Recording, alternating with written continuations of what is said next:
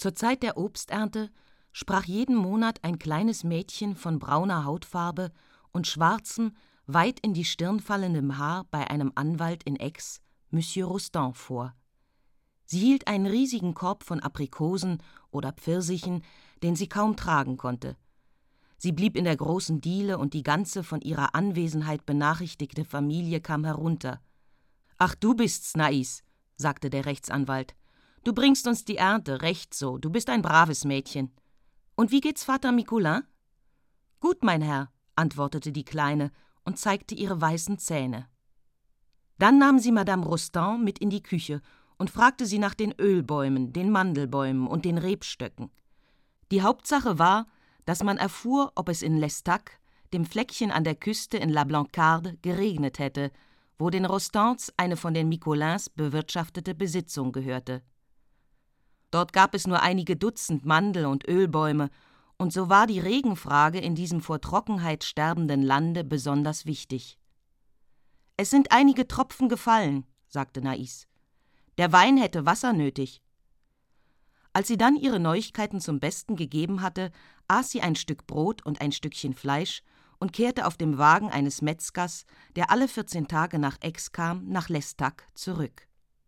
Oft brachte sie Muscheln, eine Languste, einen schönen Fisch mit, denn Vater Micoulin fischte weit mehr, als dass er sich mit Feldarbeit befasste. Kam sie während der Ferien, dann sprang Frédéric, der Sohn des Anwalts, mit einem Satz in die Küche, um ihr mitzuteilen, dass die Familie bald nach Blancard übersiedeln werde, und befahl ihr, seine Netze und Angeln bereitzuhalten. Er duzte sie, denn er hatte mit ihr gespielt, als er noch ganz klein war nur nannte sie ihn seit seinem zwölften Jahre respektvoll Monsieur Frédéric. Jedes Mal, wenn Vater Micolin sie zum Sohn seiner Herrschaft du sagen hörte, ohrfeigte er sie. Aber das hinderte die beiden Kinder nicht, sehr gute Freundschaft miteinander zu halten. Und vergiss nicht, die Netze auszubessern, wiederholte der Schüler. Seien Sie unbesorgt, Monsieur Frédéric, antwortete Nais. Sie können kommen. Monsieur Rostand war sehr reich. Er hatte in der Rue de Collège ein prachtvolles Haus zu einem Spottpreis gekauft. Das in den letzten Jahren des 17. Jahrhunderts erbaute Palais Coiron wies eine Fassade von zwölf Fenstern auf und enthielt genug Räume, um eine ganze Bruderschaft unterzubringen. Inmitten dieser Flucht von riesigen Zimmern schien die, einschließlich zweier alter Dienstboten, aus fünf Personen bestehende Familie wie verloren. Der Anwalt bewohnte nur das erste Stockwerk. Zehn Jahre lang hatte er das Erdgeschoss und die zweite Etage zu vermieten gesucht, ohne Interessenten zu finden. Da hatte er sich entschlossen, die Türen abzuschließen und zwei Drittel des Hauses den Spinnen zu überlassen. Das leere und widerhallende Haus überraschte beim geringsten Geräusch in der Diele, einer riesigen Diele, in die man mit Leichtigkeit ein modernes Haus hätte hineinbauen können, durch die Akustik einer Kathedrale. Am Tage nach dem Kauf hatte Monsieur Rostand den großen Empfangssalon durch eine Wand in zwei Teile teilen lassen, einen Salon im Verhältnis zwölf zu acht, den sechs Fenster erhellten. Dann hatte er in der einen Abteilung sein eigenes Arbeitszimmer, in der anderen das seiner Schreiber eingerichtet. In der ersten Etage waren außerdem noch vier Zimmer, von denen das kleinste ungefähr sieben zu fünf maß und Madame Rostand, Frédéric und die beiden Dienstmädchen bewohnten Zimmer, die so hoch wie Kapellen waren. Der Anwalt hatte sich schweren Herzens entschlossen, ein ehemaliges Boudoir als Küche einzurichten, um die Bedienung bequemer zu gestalten. Als man nämlich früher die Küche im Erdgeschoss benutzt hatte, waren die Gerichte ganz kalt heraufgekommen, da man sie durch die eisige Feuchtigkeit der Diele und der Treppen hatte tragen müssen. Und das Schlimmste war, dass die Ausstattung jenes übermäßig großen Raumes auf das Allernotwendigste beschränkt blieb. Im Arbeitszimmer stand altes Mobiliar von grünem Utrechter Samt, ein Sofa mit den dazugehörigen acht Lehnstühlen im Empire-Stil aus einer sperrigen und langweiligen Holzart und ein Lampentischchen aus derselben Epoche wirkten in der Weiträumigkeit des Zimmers wie Spielzeug. Auf dem Kaminsims stand nur zwischen zwei Vasen eine entsetzliche Pendeluhr aus neumodischem Marmor, während der rot gestrichene und gebonerte Bodenbelag einen harten Glanz ausstrahlte. Die Schlafzimmer waren noch leerer. Dort spürte man die stille Verachtung, die selbst die wohlhabendsten Familien des Südens gegen Komfort und Luxus hegen, in diesem glücklichen Land der Sonne, wo sich das Leben im Freien abspielt. Den Rostans kam sicherlich nicht die Melancholie, die tödliche Kälte zum Bewusstsein, die jene großen Säle so trostlos machen, deren ruinenhafte Traurigkeit durch die Ärmlichkeit der wenigen Möbel noch erhöht zu sein scheint. Trotzdem war der Anwalt ein sehr geschickter Mann. Sein Vater hatte ihm eine Praxis hinterlassen, die zu den besten von Aix gehörte, und es gelang ihm, seine Kundschaft durch eine in diesem Lande der Faulheit seltene Aktivität noch zu vermehren. Er war klein, rührig, hatte das schlaue Gesicht eines Spürhundes und beschäftigte sich voll Leidenschaft mit seiner Praxis. Im Übrigen beherrschte ihn die Sorge um seinen Reichtum vollständig. Er warf nicht einmal während der seltenen Stunden des Nichtstuns, die er im Club totschlug, einen Blick in die Zeitung. Seine Gattin galt dagegen für eine der intelligentesten und vornehmsten Frauen der Stadt. Sie war eine Geborene von Villeborn, was ihr trotz ihrer Mesalliance einen Nimbus von Würde verlieh. Aber sie legte eine solche übertriebene Strenge an den Tag, sie übte ihre religiösen Pflichten mit so engherziger Hartnäckigkeit, dass sie bei der methodischen Regelung ihres Daseins gleichsam vertrocknet schien. Zwischen diesem so geschäftigen Vater und dieser so strengen Mutter wuchs Frederik auf. Während seiner Schulzeit war er ein Faulpelz schlimmster Sorte. Er zitterte vor seiner Mutter, empfand aber so viel Widerwillen gegen die Arbeit, dass er abends im Salon stundenlang die Nase in die Bücher steckte, ohne auch nur eine Zeile zu lesen, geistesabwesend, während seine Eltern glaubten, er mache Schularbeiten. Sie waren über seine Faulheit aufgebracht und steckten ihn in ein Internat. Aber deshalb arbeitete er nicht mehr. Ja, er wurde weniger als zu Hause überwacht und freute sich diebisch, nicht fortwährend strenge Blicke auf sich gerichtet zu fühlen. So mussten sie ihn schließlich, durch die sehr freien Manieren, die er annahm, beunruhigt, von dort wegnehmen, um ihn wieder unter ihrer Fuchtel zu haben. Man saß ihm so sehr auf den Nähten, dass er endlich arbeiten musste, und er absolvierte die Unter- und Oberprima. Die Mutter sah seine Hefte durch, zwang ihn, seine Lektionen zu wiederholen und war jederzeit wie ein Gendarm hinter ihm her. Dank dieser Überwachung wurde er nur zweimal zur Reifeprüfung nicht zugelassen. Aix besitzt auch eine berühmte Rechtsakademie, wo sich der junge Rostand natürlich einschreiben ließ. In dieser alten Parlamentsstadt gibt es fast nur Advokaten, Notare und Anwälte, die sich dort um das Gericht herum niedergelassen haben. Trotzdem studiert man dort Rechtswissenschaft, um sie später an den Nagel zu hängen und ruhig seinen Kohl zu bauen. Frédéric setzte übrigens auch sein Gymnasiastenleben fort, indem er so wenig wie möglich arbeitete und nur den Eindruck zu erwecken suchte, als arbeite er viel. Madame Rostand hatte ihm zu ihrem nicht geringen Bedauern größere Freiheit gewähren müssen. Er ging jetzt aus, wann er wollte, und war nur angehalten, sich zu den Mahlzeiten einzufinden. Abends musste er um neun Uhr zu Hause sein, mit Ausnahme der Tage, an denen er ins Theater gehen durfte.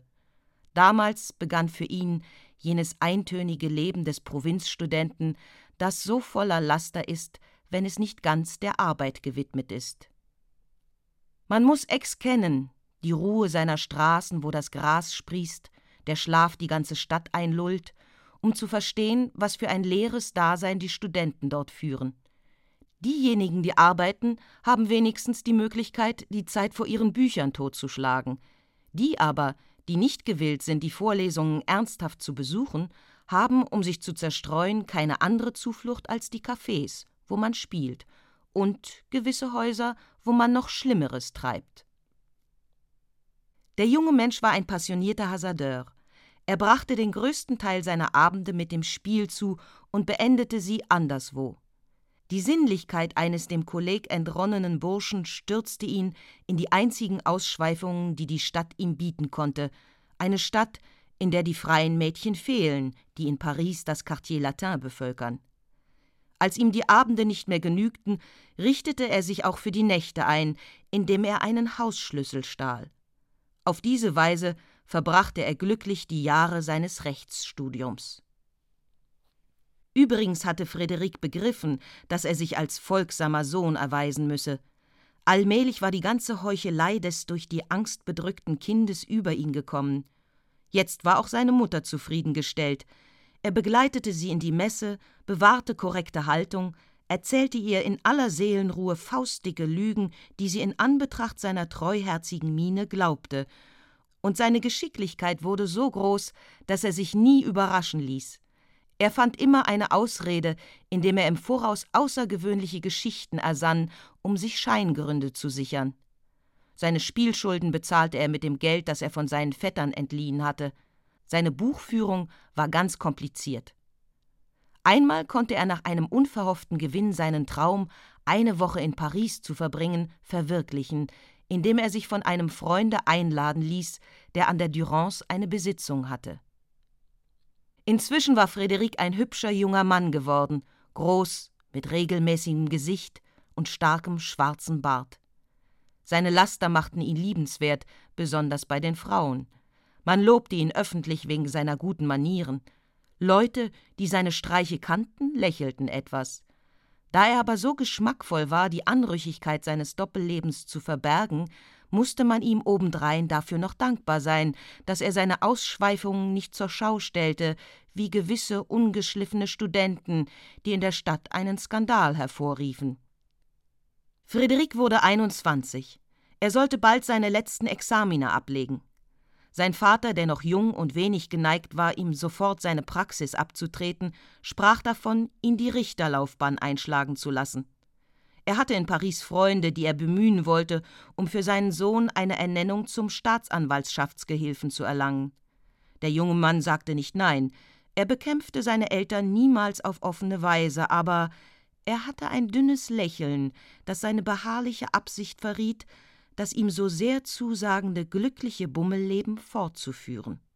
Er wusste, dass sein Vater reich war, er war der einzige Sohn, warum sollte er sich da die geringste Mühe geben? Inzwischen rauchte er auf dem Korso Zigarren, ging zu Vergnügungen mit Damen in benachbarte Landhäuser, besuchte täglich in aller Heimlichkeit anrüchige Häuser, was ihn nicht daran hinderte, den Befehlen seiner Mutter entgegenzukommen und sie mit Gefälligkeiten zu überhäufen. Wenn ihm eine besonders wüste Nacht die Glieder gebrochen und den Magen verdorben hatte, kehrte er in den großen Eispalast in der Rue de Collège zurück, wo er sich behaglich ausruhte. Die Leere der Zimmer, die tödliche Langweile, die von den Decken herabfiel, schienen für ihn eine beruhigende Erfrischung zu haben. Dort erholte er sich wieder, während er in seiner Mutter den Glauben erweckte, er bliebe nur ihretwegen da, bis zu dem Tage, an dem Gesundheit und Begierde sich wieder eingestellt hatten und er einen neuen Seitensprung riskierte. Kurz, er war der beste Junge von der Welt, vorausgesetzt, dass man nicht an seinen Vergnügungen rührte. Inzwischen kam Naïs jedes Jahr mit ihren Früchten und Fischen zu den Rostans, und jedes Jahr wurde sie größer. Sie war gerade so alt wie Frédéric, nur ungefähr drei Monate älter. Daher sagte Madame Rostand jedes Mal zu ihr, was du für ein großes Mädchen wirst, Naïs. Und Naïs lächelte und zeigte ihre weißen Zähne. Meistens war Frédéric nicht da. Als er aber im letzten Jahre seines Studiums eines Tages ausging, traf er Naïs mit ihrem Korb in der Diele. Mit unverhohlenem Erstaunen blieb er stehen. Er kannte das lange, dünne und schlachsige Mädchen nicht wieder, das er vorigen Sommer in La Blancarde gesehen hatte. Nais war mit ihrem braunen Kopf unter dem dunklen Helm ihrer dichten, schwarzen Haare herrlich anzuschauen, und sie hatte kräftige Schultern, runde Hüften und prachtvolle Arme, deren nackte Handgelenke man sehen konnte. In einem Jahre war sie emporgeschossen wie ein junger Baum. Du bist's? sagte er mit zitternder Stimme.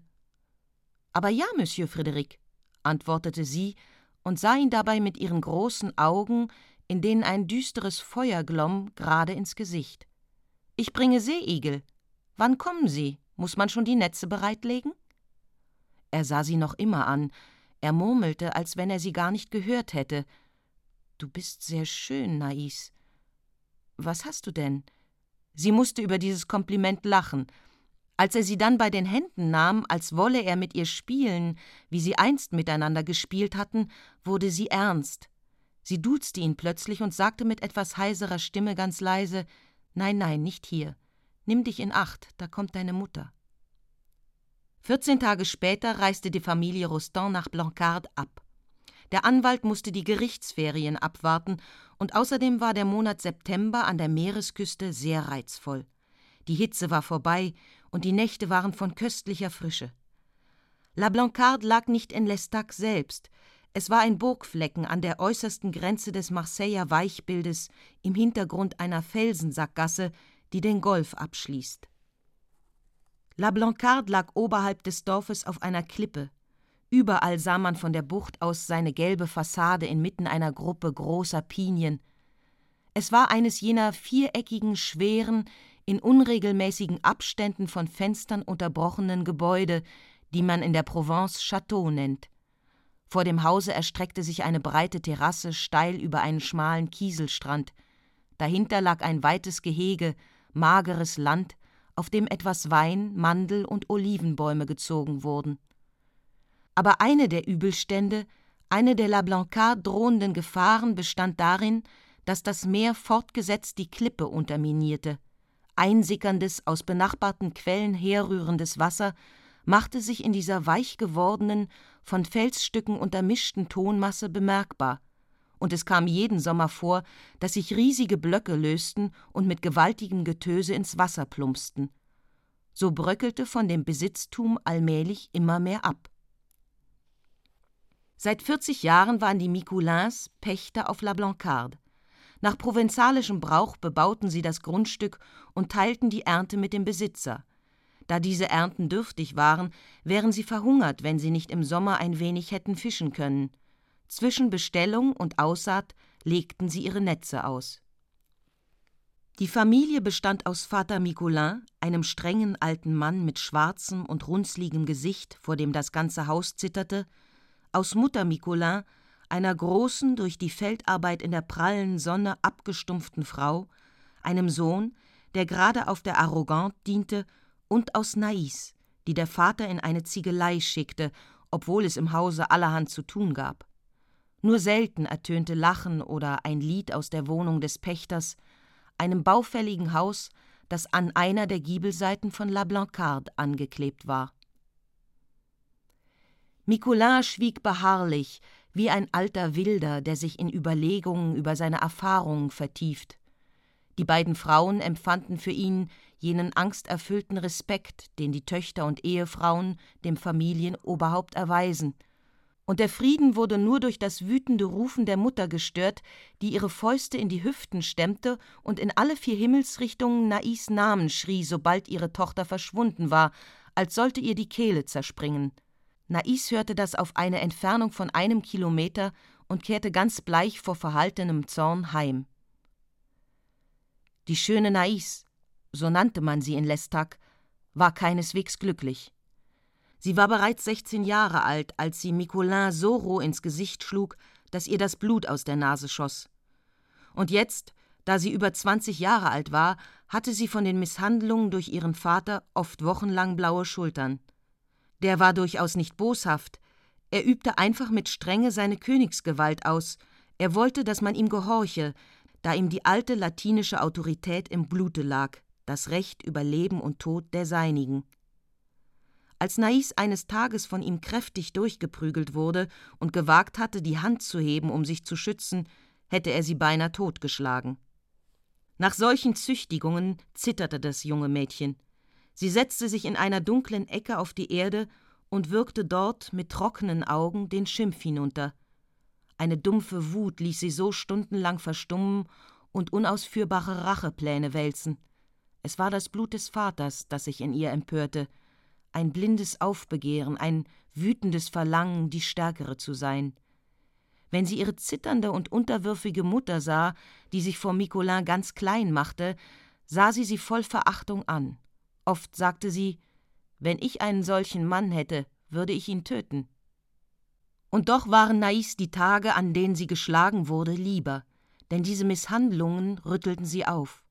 An den anderen Tagen führte sie ein so beschränktes, abgeschlossenes Dasein, dass sie vor Langeweile starb. Ihr Vater hatte ihr verboten, hinunter nach L'Estaque zu gehen und hielt sie durch laufende Beschäftigung im Hause fest. Und selbst wenn sie nichts zu tun hatte, wollte er doch, dass sie unter seinen Augen zu Hause blieb. Daher erwartete sie den September mit Ungeduld, denn sobald die Herrschaften in La Blancarde wohnten, ließ Micoulins Wachsamkeit zwangsläufig nach. Naïs musste für Madame Rostand Besorgungen machen, und so entschädigte sie sich für die Gefangenschaft eines ganzen Jahres. Eines Morgens hatte sich Vater Micoulin überlegt, dass ihm dieses große Mädchen täglich 30 Sous einbringen könne. Da machte er sie selbstständig und schickte sie in eine Ziegelei auf Arbeit. Obwohl die Arbeit dort sehr hart war, war Naïs begeistert. Schon in der Morgendämmerung ging sie fort, lief durch ganz Lestac und blieb den ganzen Tag über im Freien, um Ziegel zum Trocknen umzuwenden. Ihre Hände wurden hart von dieser schweren Arbeit, aber sie spürte ihren Vater nicht mehr dauernd im Rücken, sie konnte jetzt mit den jungen Burschen in Freiheit lachen. Bei dieser so harten Arbeit entwickelte sie sich und wurde ein schönes Mädchen. Die glühende Sonne vergoldete ihr die Haut und legte ihr einen großen Ambrakragen um den Hals. Ihr schwarzes Haar wuchs so dicht, als wolle es sie mit seinen wehenden Strähnen schützen. Ihr Körper bewegte sich im geschmeidigen Auf und Ab ihrer Verrichtung und nahm die schmiegsame Kraft einer jungen Kriegerin an. Erhob sie sich inmitten der roten Ziegel über dem gangbar gemachten Gelände, dann glich sie einer antiken Amazone, einer mächtigen Terrakottafigur, die durch einen plötzlichen Flammenregen vom Himmel belebt worden ist. Daher blickte sie Micoulin mit seinen kleinen Augen zärtlich an, als er sie schöner werden sah. Sie lachte zu viel. Es erschien ihm nicht natürlich, dass ein Mädchen so vergnügt war, und er nahm sich vor, die Liebhaber zu erwürgen, falls er welche entdecken sollte, die um ihre Röcke herumschlichen. Liebhaber, die hätte Nais zu Dutzenden haben können, aber sie entmutigte sie. Sie machte sich über alle Burschen lustig. Ihr einziger guter Freund war ein Buckliger, der in derselben Ziegelei arbeitete. Ein kleiner Mensch namens Toni, den die Anstalt für Findelkinder in Aix nach Lestac geschickt hatte und der dort von der Gemeinde adoptiert blieb. Dieser Bucklige hatte eine hübsche Art zu lachen und das Profil eines Hanswursts. Nais mochte ihn wegen seiner Sanftmut. Sie machte mit ihm, was sie wollte, behandelte ihn grob, wenn sie sich für eine Misshandlung durch den Vater an irgendjemanden rächen wollte. Das hatte aber nichts zu sagen. In der Gemeinde lachte man über Toni. Micoulin aber hatte gesagt: Ich erlaube ihr den Buckligen. Ich kenne sie. Sie ist zu stolz. Als sich Madame Rostand in diesem Jahre in La Blancarde eingerichtet hatte, bat sie den Pächter, ihr Nais zu überlassen, da eins ihrer Mädchen erkrankt sei. In der Ziegelei gab's gerade keine Arbeit. So hart übrigens Micoulin seiner Familie gegenüber war, so diplomatisch zeigte er sich in Bezug auf seine Herrschaft. Er hätte seine Tochter nicht verweigert, selbst wenn ihm diese Bitte unangenehm gewesen wäre. Monsieur Rostand hatte in wichtigen Angelegenheiten nach Paris reisen müssen, und Frédéric war mit seiner Mutter allein auf dem Lande.